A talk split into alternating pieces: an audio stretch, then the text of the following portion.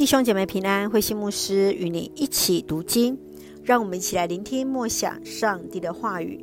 使徒行传二十三章十二节到三十五节，杀害保罗的阴谋。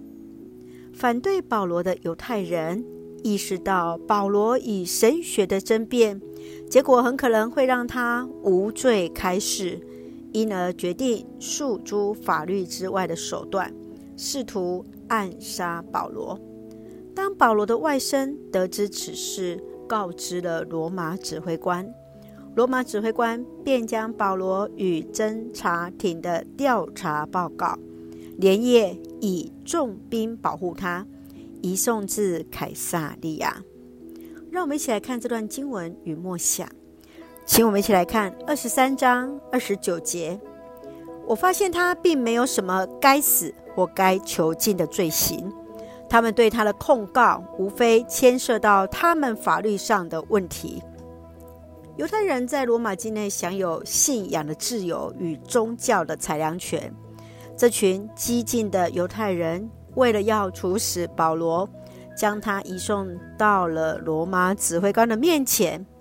指挥官很清楚知道，这些犹太人领袖所控诉这个保罗的罪状。都是属于犹太人内部的宗教信仰纷争，而不是属于政治性的。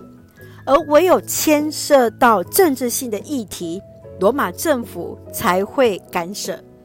亲爱的弟兄姐妹，你认为罗马指挥官与菲利斯总督对保罗的处置是否恰当？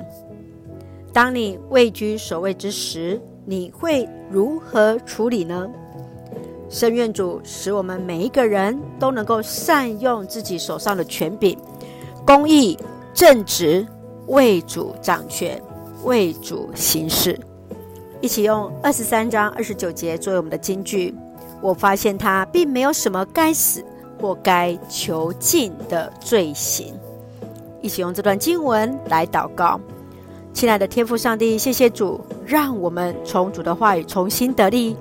恳求主帮助我们，无论在什么样的位分，都能够为主做光做盐，善用权柄，行公义，好怜悯，凡事为主而行。